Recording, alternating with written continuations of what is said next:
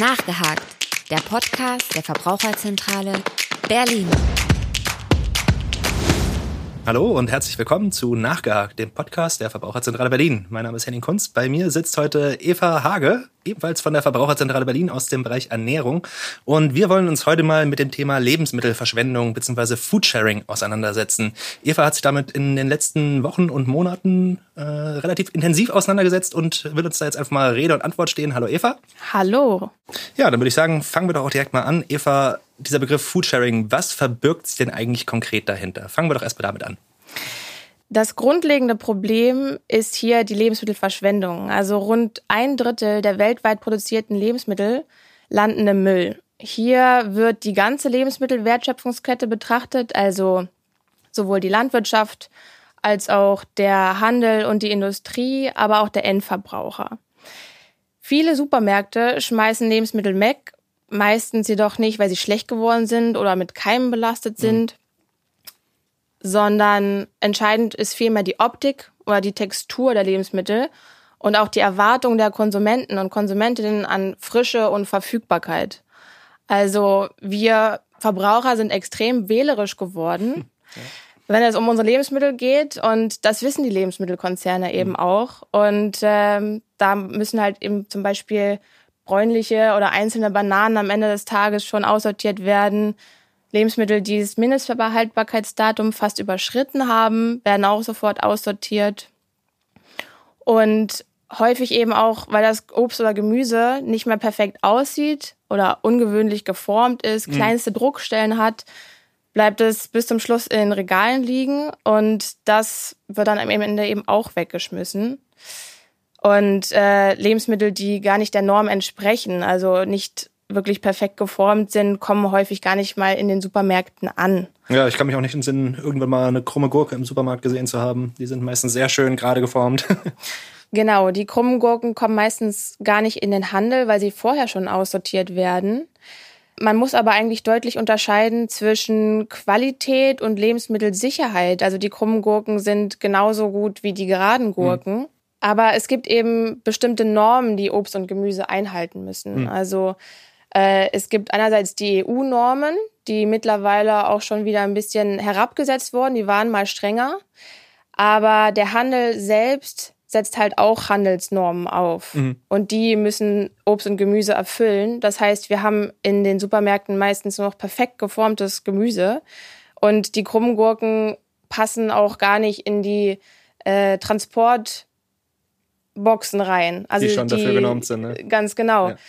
Und äh, dementsprechend sehen wir gar keine krumme Gurke oder eine zu gerade Banane mhm. zum Beispiel in unserem Supermarkt. Das heißt, diese Lebensmittelverschwendung kann man jetzt auch nicht unbedingt der EU in die Schuhe schieben, oder? Das sind tatsächlich die Handelsverordnungen, die dafür sorgen. Die Handelsnormen sind auf jeden Fall wesentlich strenger. Mhm. Und äh, die Lebensmittelunternehmen rechtfertigen sich natürlich auch immer damit, wir leben heute in einer enormen Überflussgesellschaft. Und äh, es ist für die Lebensmittelunternehmer ein enormer Konkurrenzdruck. Und äh, wenn die Lebensmittel eben nicht mehr perfekt aussehen, äh, müssen sie sofort aussortiert werden, mhm. weil der Verbraucher sonst eben zum Konkurrenten übergeht oder dort einkauft. Und äh, das gleiche passiert auch, wenn man keine Backwaren am Ende des Tages mehr hat oder das volle Sortiment an Obst und Gemüse zum Beispiel. Und im Kampf um die Konsumentinnen und das Umsatzpotenzial vor allem nehmen viele Supermärkte daher eben die Lebensmittelverschwendung in Kauf. Und das sogenannte Foodsharing setzt genau an diesem Punkt an. Also Foodsharing heißt übersetzt ja Lebensmittel teilen. Und das ist das Retten, Verbrauchen und Verteilen von aussortierten und überschüssigen Lebensmitteln. Also hierbei steht eben die Vermeidung von Lebensmittelabfällen und von der Verschwendung im Fokus. Okay, also Verschwendung vermeiden, das ist ja soweit schon mal ganz schlüssig. Das heißt, wenn ich jetzt zum Beispiel als Student mit meinen Mitbewohnern losziehe und äh, vielleicht in die Mülltonnen der Supermärkte klettere, um da die weggeworfenen Lebensmittel zu befreien, zu retten, wie auch immer, ist das dann Foodsharing? Nein, nicht ganz. Also das okay. ist das sogenannte Containern mhm. und das ist aktuell noch strafbar, da der Müll, egal was es ist, äh, leider immer noch Eigentum der Supermärkte mhm. ist. Ähm, aber aus dieser Idee ist das ganze Foodsharing eigentlich auch entstanden. Und die Supermärkte bringen das dann auch wirklich zur Anzeige, wenn da jemand äh, quasi Lebensmittel, die sowieso häufig ja, ja? häufig okay. äh, werden dann auch die Lebensmittel mit Bleiche oder irgendwas übergossen oh. oder eben die Mülltonnen abgeschlossen, damit da niemand rangeht. Ähm, okay. Oder eben auch Videokameras aufgestellt, um dann da etwaige Verbrecher zu. okay, das ist natürlich schon relativ radikal. Richtig, also, aber aus dieser Art und Weise oder aus diesen Containern ist eben auch das Foodtrain entstanden. Mhm. Und Foodtrain kann man entweder ganz privat machen, also Lebensmittel teilen, oder andernfalls über die ehrenamtlich organisierte Initiative Foodsharing. Mhm. Und ähm, man kann eben auch, wenn du einen Fehlkauf gemacht hast oder im Urlaub fährst und dann was übrig hast, eben auch schon deine Nachbarn fragen, wollt ihr was davon, damit du nicht zwei Wochen später wiederkommst. Und dann äh, hat alles Beine gekriegt. ähm, also einfach das Motto heißt teilen statt wegschmeißen. Mhm.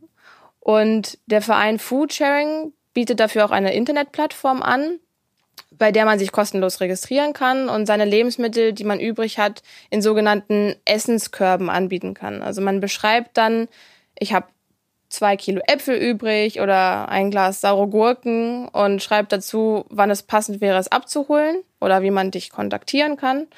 Und äh, dann melden sich andere Nutzer und mhm. können das eben bei dir abholen, je nachdem, wie es dir passt. Und so wirst du dann zum Food Sharer. Und okay. äh, das Lebensmittel ist dann gerettet. Genau. Wunderbar. Für unsere Zuhörer der kurze Hinweis, das ist die Seite foodsharing.de, das haben wir aber natürlich unten auch nochmal verlinkt. Genau, also manche würden jetzt vielleicht sagen, der eine Apfel oder das eine Glas Gurken macht jetzt vielleicht keinen Unterschied, aber es geht eben auch gerade um das Bewusstsein für die Problematik und die Wertschätzung für die mit Aufwand produzierten Lebensmittel. Also laut einer Studie des Bundesministeriums für Ernährung und Landwirtschaft werden durchschnittlich in Deutschland 12 Millionen Tonnen Lebensmittel durch, also weggeschmissen. Und das entspricht ungefähr 75 Kilo pro Person pro Jahr. Und davon wären ungefähr die Hälfte vermeidbar. Also wir leben hier in einem echt enormen Überfluss und mhm. können uns ständig alles nachkaufen.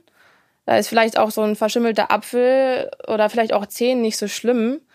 Aber die Menge macht's halt. Und ähm, wir geben weltweit im Vergleich echt nicht viel Geld aus für Lebensmittel. Das sind in Deutschland rund 14 Prozent unseres Einkommens, was wir für Lebensmittel ausgeben. Aber in anderen Ländern, im globalen Süden zum Beispiel, gibt es häufig noch, also werden 50 Prozent des Einkommens für Lebensmittel ausgegeben. Und wenn man sich da bewusst macht, wie viel das ist, kann man auch verstehen, dass, genau, dass man da eben mehr Wert darauf legen muss, dass da nichts verschimmelt oder nichts wegkommt und dass man das wirklich bis zum letzten Recht alles ausnutzt. Und ähm, zusätzlich momentan sind es immer noch 822 Millionen Menschen auf der Welt, die Hunger leiden. Also wenn man das sich jetzt in Kontrast setzt, ähm, ist das schon ziemlich extrem. Also einfach dieses Bewusstsein für die Wertschätzung ähm, für die Lebensmittel muss einfach wieder hervorgerufen werden. Ja. Gut, das klingt natürlich tatsächlich erstmal relativ einleuchtend und äh, dass da eine extreme Diskrepanz herrscht zwischen dem, was äh, benötigt wird und dem, was dann letzten Endes verbraucht wird oder beziehungsweise was dann letzten Endes weggeschmissen wird, äh, das ist auch klar.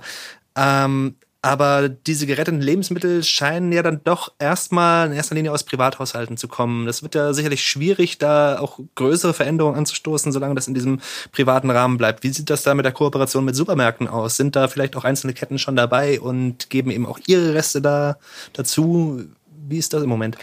Genau, das ist die Initiative Foodsharing, hat Kooperationen mit Lebensmittelunternehmen aufgebaut. Mhm. Also neben diesem Foodsharern, die aus privaten Haushalt äh, ihre Lebensmittel teilen, gibt es eben auch Food Saver, die ehrenamtlich im Namen von Foodsharing dann in regionalen Gruppen organisiert sind.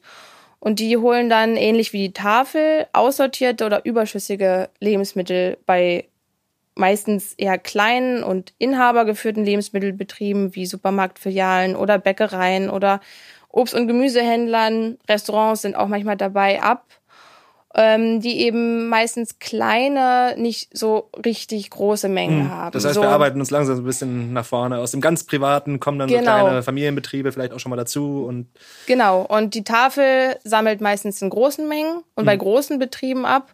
Und Foodsharing deckt eben so die, die Lücke dazwischen ja. ab. Also die sprechen sich auch ab, wer bei welchem Unternehmen abholt, äh, so dass es eben nicht zu Überschneidungen kommt. Und die kooperierenden Supermärkte lagern dann am Ende des Tages die aussortierten und abgeschriebenen Lebensmittel an der Seite mhm. und die Foodsaver kommen dahin und dürfen das mitnehmen, äh, sortieren das selbst nochmal aus und verteilen das dann eben untereinander auf.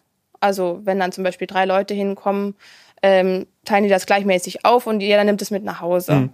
Und verteilt von da aus weiter. Ganz genau. Okay, das klingt ja tatsächlich erstmal ganz sinnvoll wenn ich mir jetzt diesen Podcast so angehört habe und vielleicht im Verlauf davon auch Lust bekommen habe, da mal mitzumachen, wie kann ich das denn machen, wenn ich jetzt selbst Foodsaver werden möchte?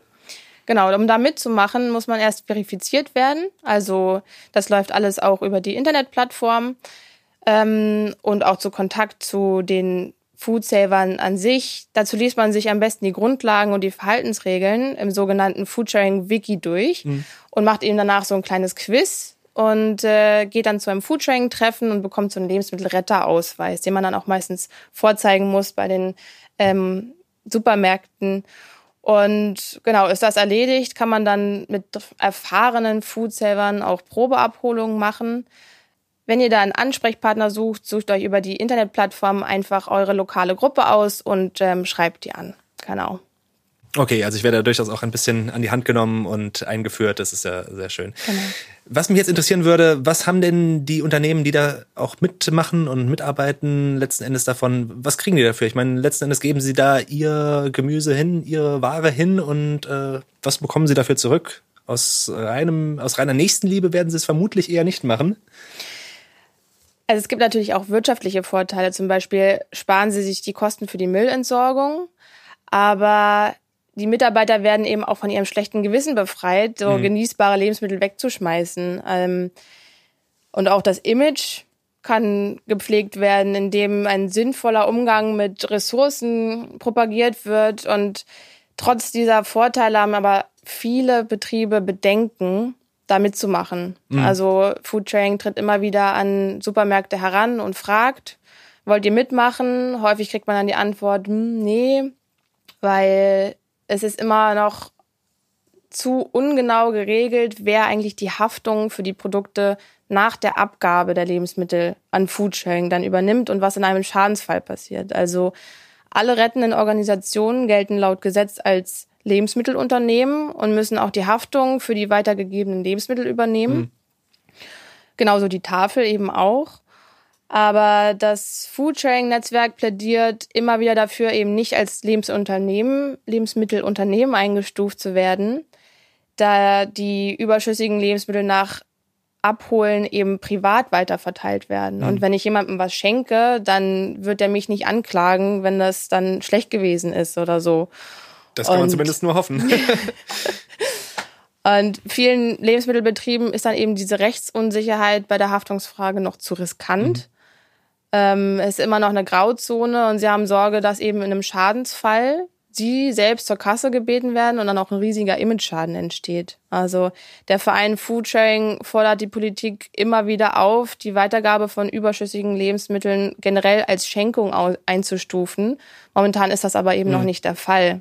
Das heißt im Prinzip, der Handel wäre durchaus bereit, da auch mitzuspielen und mitzumachen, aber die gesetzlichen Rahmenbedingungen sind noch nicht an dem Punkt angekommen, wo sie eigentlich sein müssten, um das tatsächlich zu ermöglichen. Richtig. Also es gibt auch von den Supermärkten häufiger schon so Aktionen und Konzepte gegen die Verschwendung, wie so Sonderaktionen wie ein Herz für krumme Dinger oder keiner ist perfekt oder sonstige Aktionen, mhm. wo eben krummes Gemüse und Äpfel mit kleinsten Macken ähm, auch angeboten wird. Oder eben auch Produkte, die nah am Mindesthaltbarkeitsdatum sind oder Gemüse, was jetzt nicht mehr so ganz schön aussieht, wird für günstiger verkauft. Also mhm. das hat dann meistens 50 Prozent Label reduziert irgendwie drauf und genau. Also Mindesthaltbarkeitsdatum ist ja auch so eine Sache an sich. Henning, weißt du denn, was das Mindesthaltbarkeitsdatum besagt? ich würde jetzt mal behaupten, das Datum, bis zu dem das Produkt mindestens haltbar ist.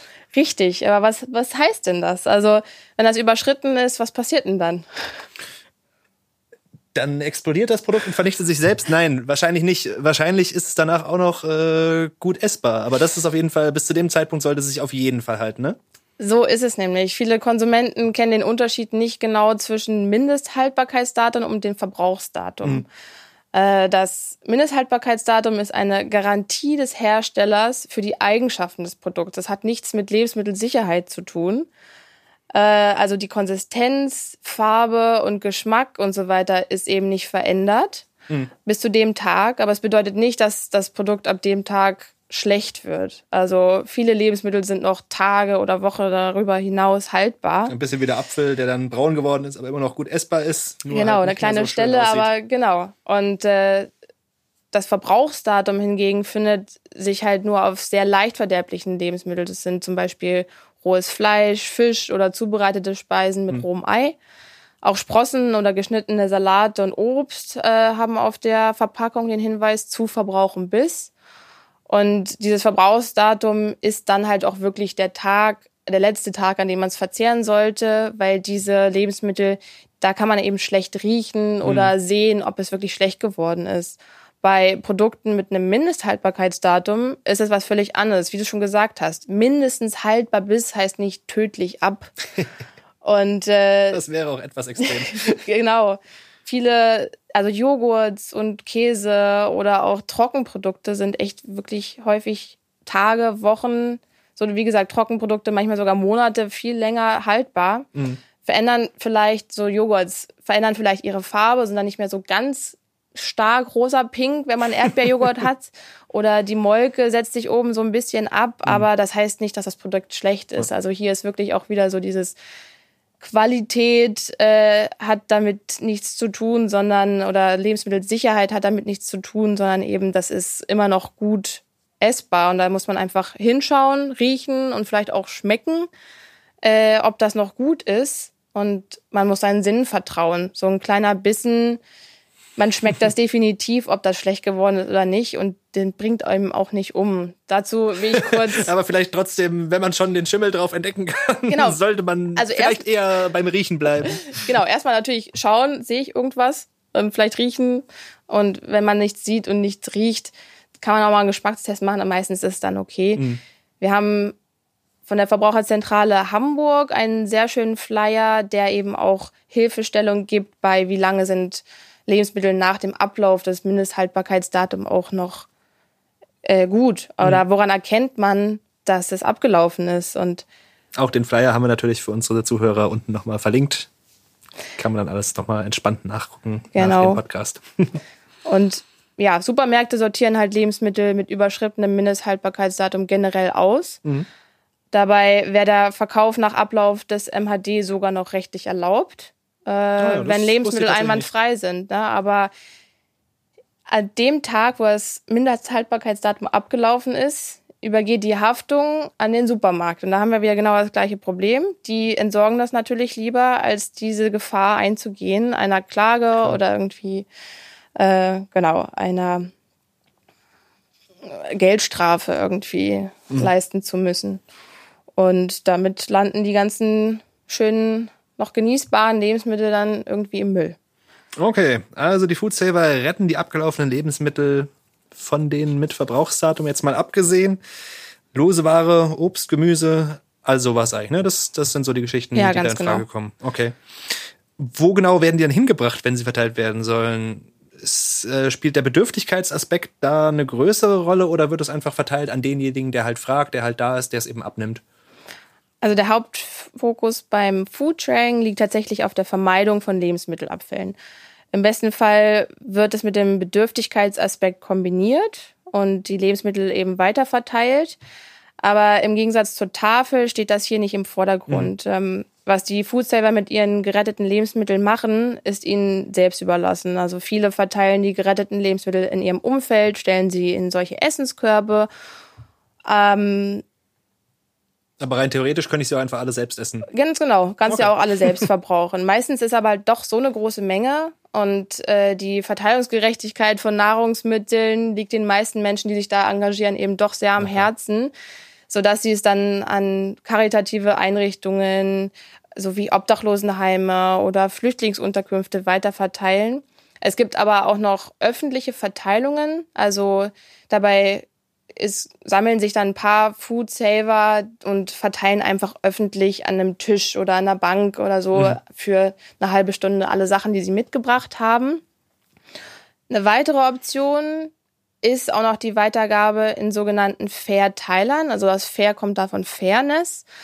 Oder auch Verteilstationen. Das sind öffentlich zugängliche Kühlschränke oder auch Regale, in denen gerettete Lebensmittel zum Mitnehmen gelagert werden. Und okay. Wie viele gibt es da so in Berlin ungefähr?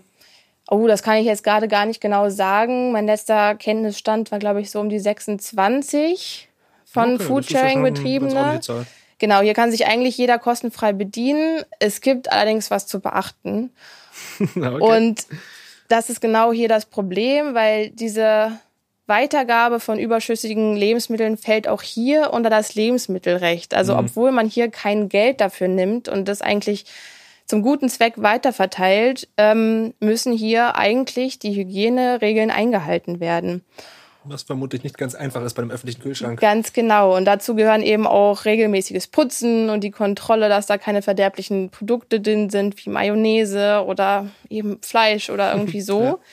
Und ähm, also die Voraussetzungen für die Betreibung sind eben, dass dieser Verteiler alle lebensmittelrechtlichen Regelungen einhält. Und wenn das passiert, ist es eine super Möglichkeit, Lebensmittel auch öffentlich und ohne dass da jemand persönlich stehen muss, eigentlich weiter zu verteilen. Aber das ist eben auch ein, eine Mindestanforderung an solche Verteiler, dass es unter ständiger Aufsicht steht. Mhm. Dass da eben auch kein Missbrauch mit den Lebensmitteln Okay, soweit so gut. Äh, wir hatten ja vorhin schon mal über den politischen Aspekt gesprochen. Wie sieht es denn da eigentlich aus? Also die Situation ist im Moment noch etwas schwierig, aber gibt es denn da zumindest schon Lösungsansätze? Ist da schon ein bisschen Bewegung zu erkennen, dass sich da vielleicht auch politisch was tut, dass dieses Verteilen dann doch ein bisschen einfacher auch wird für die Leute? Genau, also Ziel der Vereinten Nationen und der vereinbarten Nachhaltigkeitsziele ist ja die Verringerung der Lebensmittelverschwendung bis 2030 um 50 Prozent, also eine mhm. Halbierung. Und dazu müssen nicht nur die Verbraucher umdenken, sondern definitiv alle in der Lebensmittelwertschöpfungskette ja, mitwirken. Im privaten Rahmen alleine funktioniert das nicht. Ganz genau. Und dazu gibt es momentan eine oder 2019 auf den Weg gebrachte Strategie zur Reduzierung von Lebensmittelverschwendung die alle Akteure der Zivilgesellschaft, Wirtschaft und Wissenschaft aufruft, eben zusammenzuarbeiten, mhm. aber gesetzlich festgelegt gibt es noch nichts. Es oh, ist okay. immer wieder ein gesetzliches Wegwerfverbot von Lebensmitteln für Supermärkte im Gespräch, wie es jetzt in Frankreich zum Beispiel auch verabschiedet ist, schon seit einer Weile. Dort müssen Supermärkte ab einer Ladenfläche von 400 Quadratmetern nicht verkaufte Lebensmittel spenden. Ansonsten werden eben Geldstrafen fällig. Mhm. Dieses Modell hätte momentan in Deutschland aktuell aber keine Mehrheit. Und eine Alternative wäre ein Gesetz, wie es es in Italien zum Beispiel gibt. Hier gibt es keine Strafen, aber Steuererleichterungen für diejenigen, die Essen spenden. Man nennt es dort auch das gute Samaritergesetz. Äh, dies wird aktuell auch von der deutschen Umwelthilfe und Foodsharing als gute Option beworben und äh, auch versucht, in die politische Diskussion zu bringen ähm, weil dabei gilt auch, dass die rettende Organisation als Endverbraucher gilt. Also mhm. dass es wirklich dann Stopp ist äh, das heißt und danach wirklich nur noch Schenkung gilt. Und äh, ja, das könnte auf jeden Fall eine Möglichkeit sein. Okay. Da werden wir vermutlich noch eine ganze Weile drauf warten müssen, bis es dann wirklich mal soweit ist. Kannst du uns dann zum Schluss vielleicht noch ein paar Tipps mit auf den Weg geben, ein paar Food Saver Hacks, was man jetzt machen kann, wenn ich mich zum ersten Mal mit dem Thema beschäftige, wenn ich jetzt vielleicht auch Lust habe, auch mal anzufangen? Genau, ich glaube, ich habe es zwischendurch immer mal wieder aufgeworfen, aber auf jeden Fall sowas wie einzelne oder auch schon leicht bräunliche Bananen äh, wirklich explizit nehmen und die retten vor dem Wegwurf ist auf jeden Fall eine Möglichkeit oder auch Ausschau halten nach Lebensmitteln, die schon kurz vor dem Ablauf des ähm, Mindesthaltbarkeitsdatums sind. Mhm. Die sind, wie gesagt, ja auch häufig schon preisreduziert. und eher unförmiges Obst und Gemüse zu kaufen, das andere eher weniger kaufen würden. Also ich bin da auch immer mit offenen Augen im Supermarkt unterwegs und denke mir so, ah, also diese Paprika hat vielleicht hier schon so eine kleine Stelle. Ich glaube, ich nehme lieber die als die perfekte. Und ähm, ja, dann gilt es natürlich auch flexibel zu sein und so reduzierte Ware, die ja nicht mehr ganz so frisch ist, zu kaufen und direkt zu Hause gleich kreativ zu verarbeiten. Mhm. Also genau, am besten ist es wirklich, den Supermarkt zu unterstützen, bei dem ihr so Maßnahmen zur Vermeidung von Lebensmittelverschwendung mitbekommt und äh, diesen dann zu unterstützen. Weil wir haben mhm. ja vorhin drüber geredet, Handel, der Handel beschwert sich immer darüber, dass sonst die Verbraucher abwandern. Aber ja. wenn ihr dann dort euer Geld lasst, äh, wo dann auch eben Maßnahmen getroffen werden, dann kann man auch mal ein Zeichen setzen. Ganz genau. Also der Geldbeutel entscheidet hier auf jeden Fall auch. Ja, wunderbar. Also im Zweifelsfall einfach mal die Augen offen halten und schauen, wo man vielleicht auch im Kleinen mal was bewegen kann. Vielen Dank, Eva. Es ist ein sehr spannendes Thema gewesen. Danke, dass du heute hier bist, dass du uns mal so ein bisschen aufgeklärt hast. Und auch an unsere Zuhörer. Vielen Dank zum Zuhören und bis zum nächsten Mal. Ja, vielen Dank auch. Nachgehakt. Der Podcast der Verbraucherzentrale Berlin.